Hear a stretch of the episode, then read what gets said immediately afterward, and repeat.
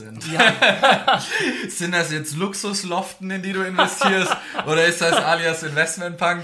Hässliche Löcher oder so? Oh ja, es sind wirklich kleine hässliche Löcher. Es sind kleine, alias Investmentpunk, ja. Ja, ja, es, ja. Es sind ja, hallo und herzlich willkommen zum Finanzkorb Podcast. Ich freue mich riesig, mal wieder einen Gast hier zu haben. Oder warum sage ich mal wieder? Es ist der erste Gast, der hier tatsächlich ist. Ich grüße dich, Ronald. Hi, hi. Hi.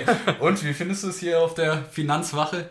Sehr spannend, sehr interessant, vor allem weil du einige Accessoires hier hast, Mützen und so weiter, ja. Tatsächlich, gell? Also natürlich auch viel natürlich für äh, Videoberatung, YouTube, sag ich mal, gestaged, aber es ist tatsächlich äh, ein richtiger Raum, gell? Also nicht ja, einfach ja, eine, so. eine eingerichtete Bildkamera. Kein Greenscreen. Kein Greenscreen, genau. Die, die Finanzwache ist real. genau. Ja, freut mich auf jeden Fall riesig, äh, euch heute den Ronald vorzustellen. Wie kam es eigentlich dazu, dass der Ronald hier ist? Den meisten wird der Name wahrscheinlich noch nichts sagen.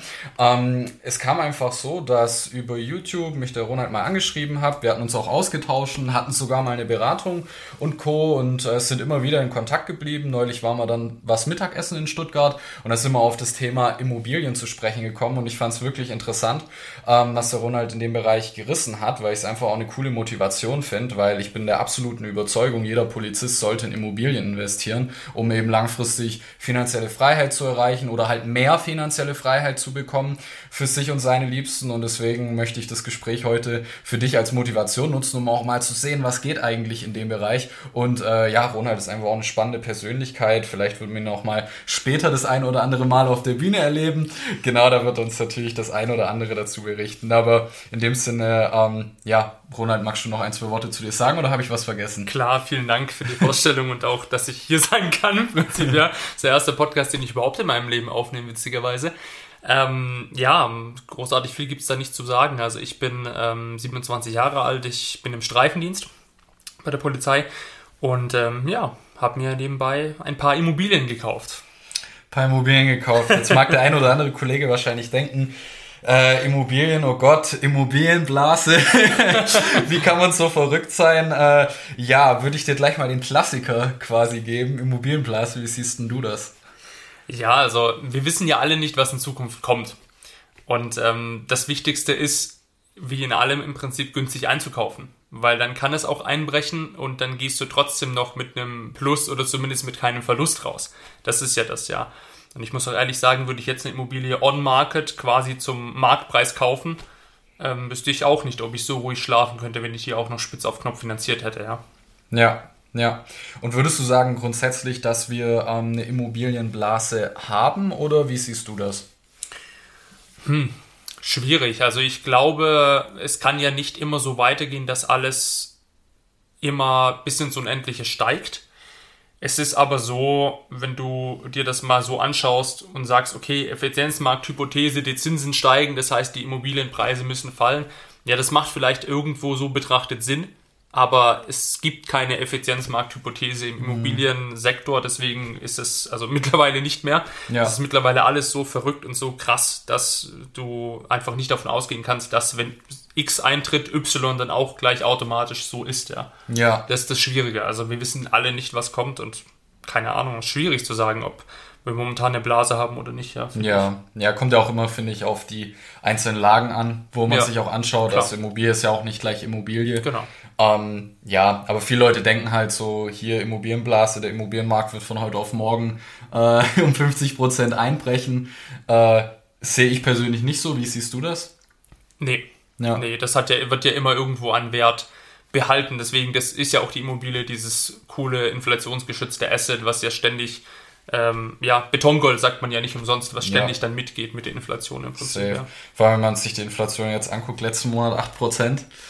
Ja, da macht es, sag ich mal, äh, Sinn, wenn man Sachwerte hat. Und vor allem, wenn man halt Kredite hat, gell? Ja, richtig. Ja. Die werden natürlich dann aufgefressen durch die Inflation, ja. Ja, das ist nämlich auch meine Erfahrung, dass viele Kollegen auch, ähm, also nicht nur viele Kollegen, viele Menschen haben so dieses Gefühl, Schulden sind grundsätzlich etwas Schlechtes, wo ich immer sage, das ist überhaupt nicht so, weil es kommt drauf an, was du dir kaufst von diesem Geld.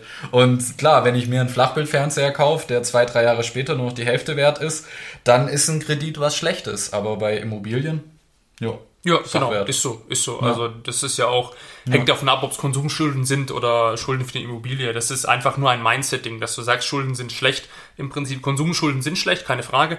Ist so, ähm, dein Auto oder das, was du dir auf Konsumbasis holst, wird in der Regel nicht wertvoller mit der Zeit, sondern verliert an Wert. Ähm, ganz anders die Immobilie, die zumindest mal werthaltig bleibt oder sogar noch steigt im Prinzip, ja. Ja, und kann man jetzt sagen, dass du, ähm, beziehungsweise mal anders gefragt, wie viele Immobilien hast du jetzt eigentlich? Fünf. Fünf. Ich habe fünf Objekte im Bestand, genau. Sehr geil. Manch einer wird jetzt denken, du bist super reich. Echt man könnte es meinen, ja. Man könnte denken, jeder, oh ja, Immobilien, krass, der muss hier richtig viel Geld haben und richtig viel Eigenkapital reingesteckt haben. Ja, das könnte man denken, ähm, aber ich muss auch sagen, da kommt jetzt minimaler Cashflow bei rum. Aber das ist es nicht so, dass ich jetzt im Geld schwimme, nur weil ich fünf Objekte habe. Vieles ähm, ist auch so, dass, ich, dass das Null auf Null aufgeht, dass sich das selbst trägt quasi. Und ich finde, das ist allein schon auch die Kunst, sowas zu finden, dass du etwas hast, was sich selbst trägt, einfach, wo du nicht monatlich draufzahlen musst.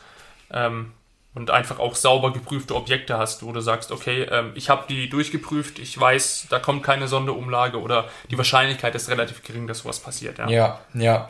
Jetzt ist es auch so, dass ähm, das Ganze ja ziemlich viel Zeit auch fressen kann. Also da hatten wir uns ja auch schon beim letzten Mittagessen ausgiebig drüber unterhalten, mhm. weil ich persönlich ähm, bin, wie gesagt, der Überzeugung, jeder sollte Immobilien haben. Aber am Ende vom Tag ist es natürlich auch immer eine Frage, ähm, wie viel bin ich bereit zu investieren. Nicht nur in Sachen Geld, mhm. sondern eben auch in Sachen Zeit. Ja, das war ja bei dir äh, auch nicht ganz zeitsparend, das Ganze, oder? Nee, gar nicht. Also ich habe die ja. fünf Immobilien quasi in ähm, sechs Monaten gekauft, ja. beziehungsweise in sieben, muss ich ehrlich sagen. Und ja klar, also du ist, es ist ja nicht so, dass du auf eine Besichtigung gehst und dann gleich kaufst oder so. Das geht ja nicht, ja. Sondern da stecken über 100 Besichtigungen drin, da steckt ähm, immer wieder kalkulieren, Angebot abgeben drin, ähm, Netzwerkaufbau steckt drin, mit Makler Kontakt erhalten und so weiter und so fort, ja. Ähm, und so ist es auch, auch entstanden im Prinzip. Also das geht nicht von null, wo du sagst, oh, ich will eine Immobilie kaufen, ich mache eine Besichtigung und kauf das. Nee, ist nicht so. Sondern du darfst wesentlich mehr Erfahrung sammeln. Das ist ja wie, ähm, vergleichst immer mit der Ausbildung. Ja, am Anfang kannst du auch nicht sagen, oh, ich will alles haben und dies und jenes. Du bist überfordert mit vielen Dingen. Und so ist es da auch. Du musst dir erstmal einen Erfahrungsschatz aneignen, von dem du dann profitierst im Prinzip, ja. Ja. Dass du dann sagen kannst, wenn der richtige Deal da ist, okay, zack.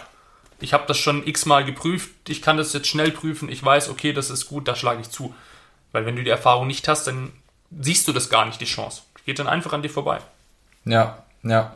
Also quasi könnte man schon sagen, dass es, äh, wenn du da sehr ambitioniert rangehst, kann das auch schon mal so Ausmaß von einem ganzen Nebenjob annehmen. Ja, theoretisch schon. Ist ja, so. Du kannst es ja, ja ja. ja. bis 12 Uhr nachts oder wie lange auch immer machen quasi, ja. ja. Ähm, logisch wie alles andere auch. Aber das ist ja auch wie mit allem, je mehr Zeit du irgendwo reinsteckst, desto mehr Resultate wirst du haben. Das ja. ist einfach klar. Ja. Und du hast jetzt außer, also für mein Empfinden schon außerordentliche Resultate, weil du hast ja die fünf Immobilien jetzt nicht irgendwie, wie man denken könnte, über zehn Jahre aufgebaut, sondern in einer relativ kurzen Zeit, gell? Genau. Und das habe ich auch nur geschafft, indem ich mir einen Coach an die Seite geholt habe, der das Immobilienthema kann, der selbst schon 30 Objekte hat und der gesagt hat, ja, mach das, das und das. Ja, weil alleine hätte ich es nicht geschafft. Ich war alleine kurz davor, Mitte 2020 eine Konzeptimmobilie zu kaufen. Das war Neubau. Ich hätte ja monatlich, keine Ahnung, 100, 150 Euro drauflegen müssen. Und ähm, das habe ich einfach nicht gekauft, weil ich einfach unsicher war, ja. Und einfach gedacht habe, oh, was ist, wenn du jetzt einen Scheiß kaufst? So. Und die Angst konnte mir einfach keinen nehmen. Deswegen habe ich mir einfach einen Coach geholt, der mich da durchgeführt hat, ja. Der lustigerweise auch bei dir im Interview war. Ja, richtig, mit dem Alex. Da genau, mit dem Alex, Interview. ja. Genau. Und ähm, da fragen, warum machst du das Ganze? Weil, ähm, ja, gibt ja unterschiedliche Motive, klar, wenn man in Immobilien klar. investiert. Altersvorsorge mäßig. Also ich sag mir, ähm, du merkst es jetzt auch schon, wenn du mit Pensionären sprichst oder sowas, die, zu denen wurde am Anfang gesagt, wenn die eingestellt wurden, ja, du kriegst, ähm, keine Ahnung, 82 Prozent oder so ähm, das geht immer weiter runter. Und ich glaube jetzt auch nicht, dass das Niveau, was jetzt ist, ewig gehalten werden kann. Und deswegen ähm, muss man selbst auch was dafür tun, für sein Geld. Und ich finde mittlerweile so, je mehr Verantwortung du für deine Finanzen übernimmst, desto mehr kannst du da auch reißen. Ja, klar, ich kann mir jemanden holen, der mir Anlageberatung macht und so weiter, aber der will natürlich auch sein Geld da verdienen. Aber ich kriege dann mehr raus, wenn ich zum Beispiel selbst mein Geld investiere, ist ja egal in was. Ja. Verschiedene Assets, aber zum Beispiel Immobilien, das ist mm, in meinen Augen der größte Hebel und deswegen mache ich das. Und weil es was mit Menschen zu tun hat. Also ähm, Kontaktsport quasi.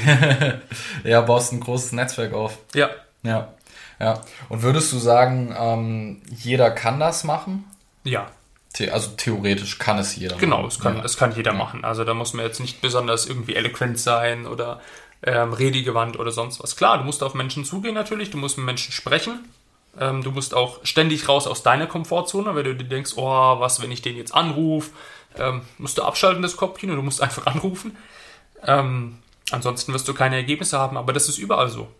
Und dementsprechend, jeder kann das machen. Das ist jetzt kein Ding der Unmöglichkeit. Ja, und wie, du hast es ja vorher schon angesprochen, du äh, hast auch über Konzeptimmobilie gequatscht. Das ist ja zum Beispiel so ein Ding, was ich am Anfang gemacht habe. Also mhm. ich muss ja sagen, die erste Immobilie da, die ich gekauft habe, das war ja so eine Konzeptimmobilie, die ja quasi äh, off-market verkauft wird, wo ich dann auch eine gewisse Eigenbeteiligung hatte. Also ich hatte tatsächlich die Erfahrung, dass es ein guter Schritt war, weil mhm. ich muss sagen, ich wäre A, damals nicht in die Immobilienthematik von selber reingegangen. Ja. B, hätte ich wahrscheinlich auch nicht diese Zeit investiert, muss man auch dazu sagen, weil äh, also ich war immer so ein Typ, ich wollte jetzt neben dem Dienst jetzt nicht noch einen Nebenjob machen. Ja, paradox, als ich dann in die Finanzberatung wurde, da habe ich nämlich sehr viel Zeit dafür verwendet. Ja, aber wie, wie stehst du da grundsätzlich dazu? Also würdest du grundsätzlich sagen, Konzept Immobilie schlecht, selber Immobilie kaufen, super toll, sinnvoll, soll jeder machen? Oder wie würdest du da das differenzieren?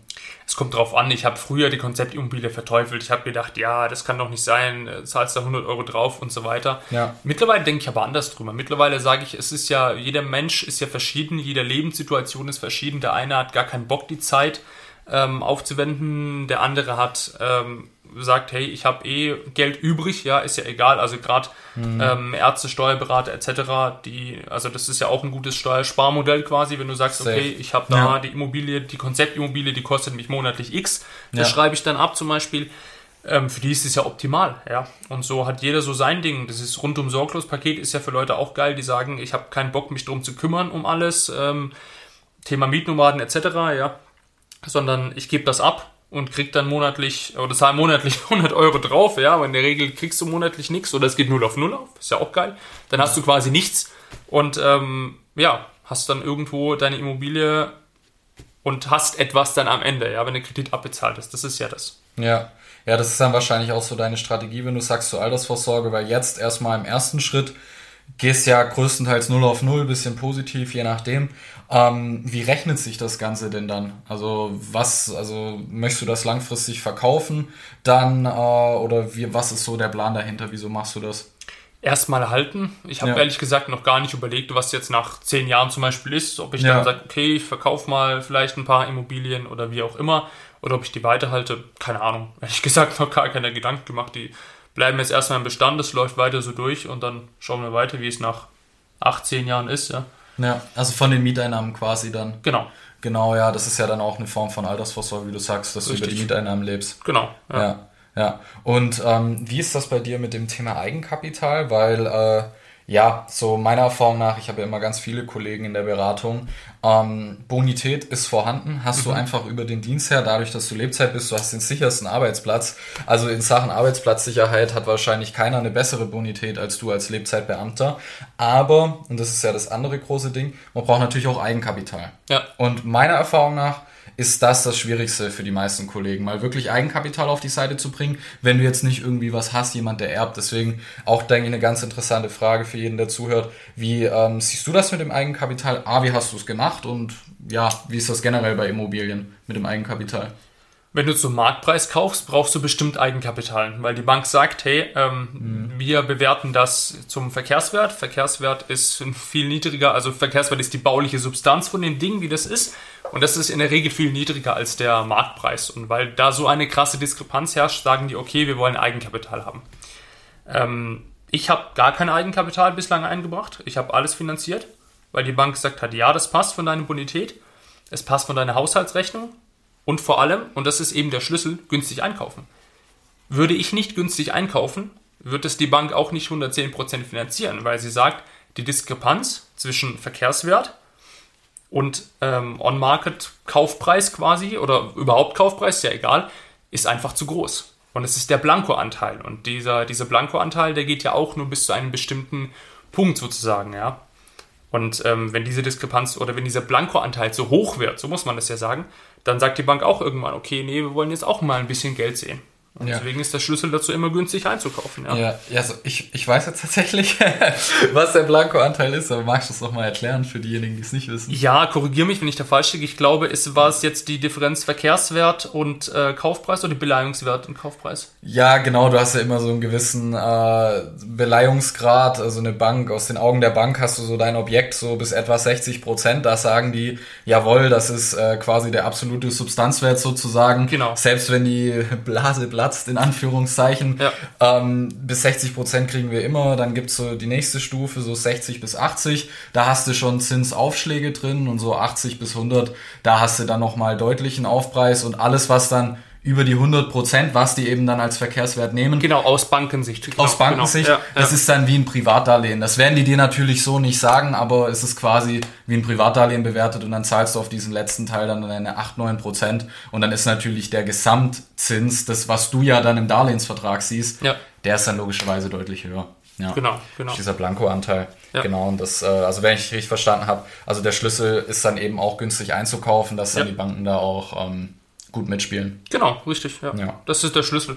Ja, cool. Das heißt also, du warst jetzt auch niemand, der da jetzt irgendwie fett geerbt hat und da jetzt äh, gefühlt seinen halben Lottogewinn investiert hat, sondern du bist Nein. quasi ein ganz normaler Kollege. Nein, ich habe ich Ja. hab keinen Lottogewinn investiert oder sonst was, ja. Und wenn ja, hätte ich jetzt mehr Immobilien, ja, oder vielleicht auch nicht, ja, aber die, Ja. die, die immer noch günstig einkaufe quasi und dann gucke, dass ich das möglichst für nur für die Anzahlung dafür nehme im Prinzip, ja. Ja. Ähm, nee, also ganz normal.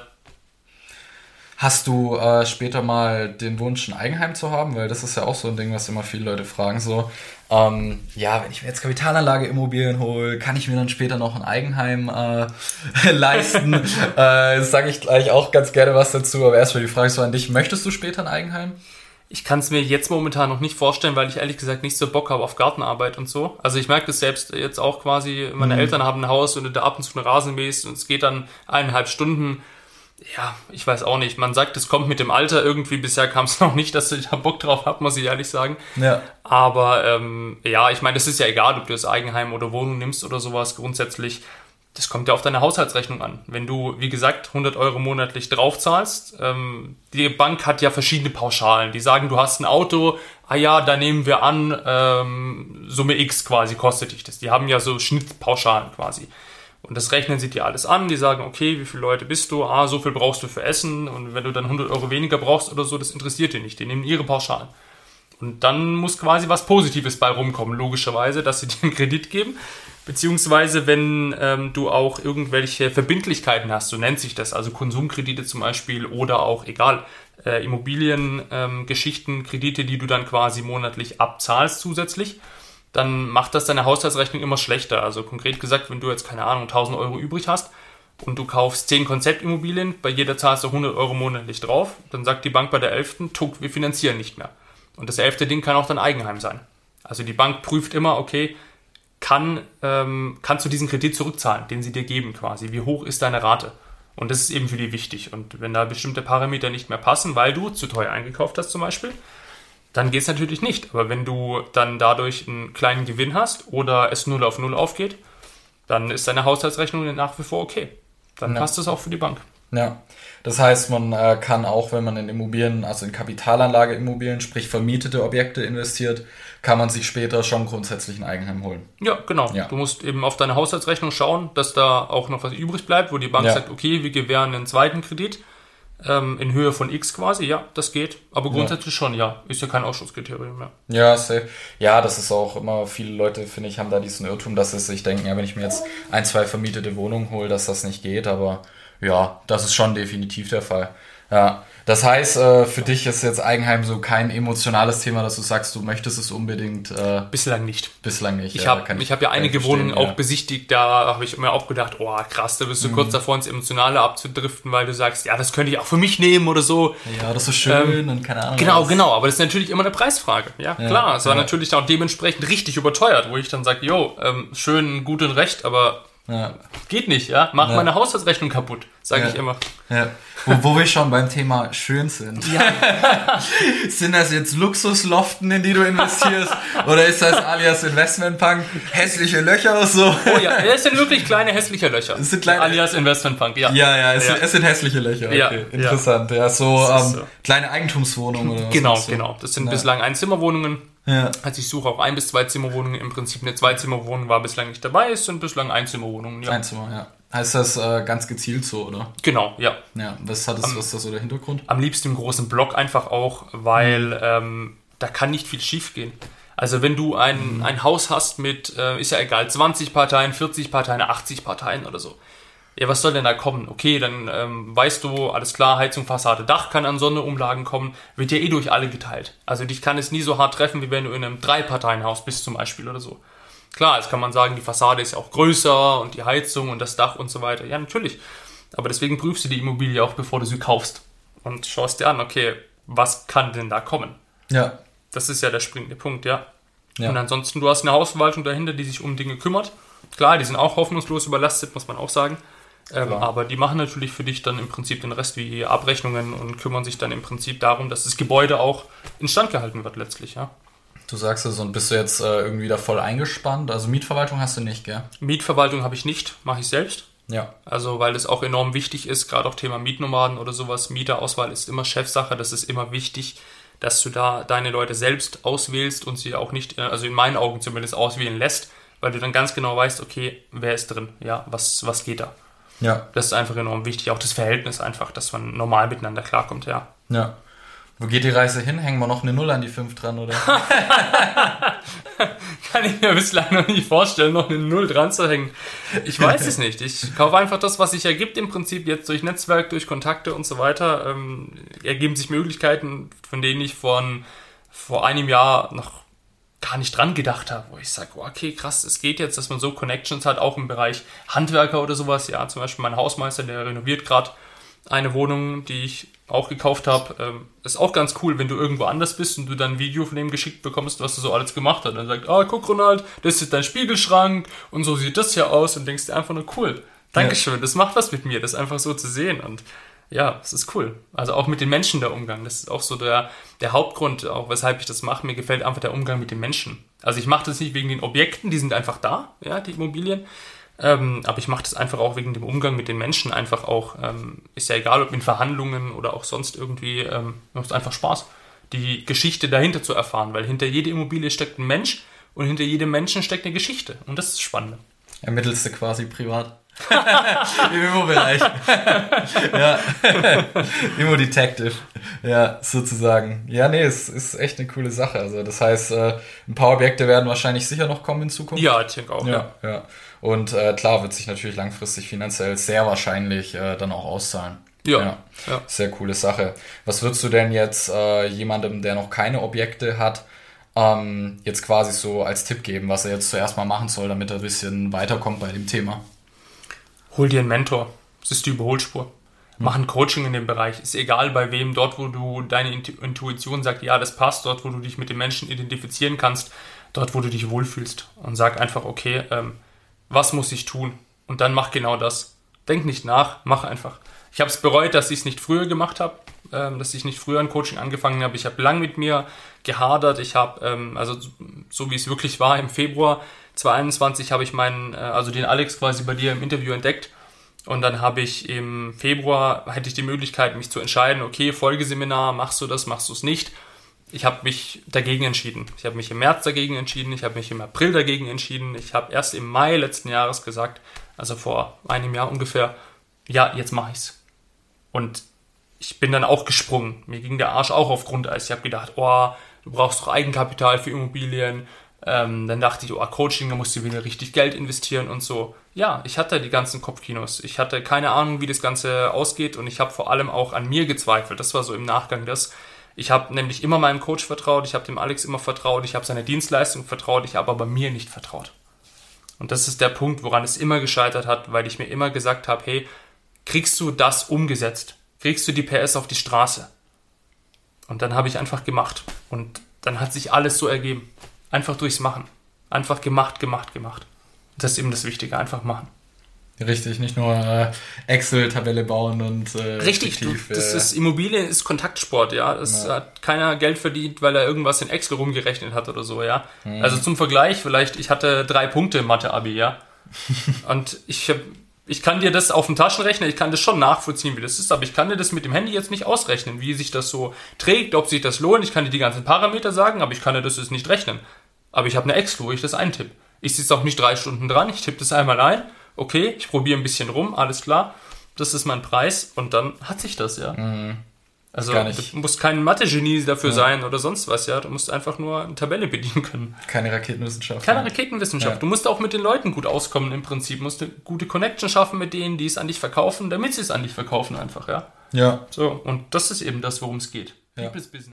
So, das war unser kleines Interview mit dem Ronald und ich hoffe, dir hat's gefallen. Ich hoffe, du hast ein bisschen Inspiration tanken können, dass du in Zukunft auch in dem Bereich aktiv bist. Wie er schon sagt, äh, Hauptsache, du hast ja mal eine Immobilie, einfach mal ins Machen kommen und dementsprechend eine richtig tolle Sache, wenn du dich damit beschäftigst und wenn du auch Lust hast, da dich auch mal auszutauschen, insbesondere mit dem Ronald. Da hat er auch angeboten, dass man Kontakt mit ihm aufnehmen kann. Dann schreib mir einfach eine E-Mail an info@finanzkorb.de, dann kann ich da gerne den Kontakt herstellen und auch generell, wenn du natürlich Lust hast auf dieses ganze Thema Immobilien und Co. kannst dich natürlich immer auf finanzkorb.de melden, damit wir solche Themen zusammen besprechen. In diesem Sinne, vielen Dank fürs Zuhören und ganz viel Erfolg bei der Umsetzung.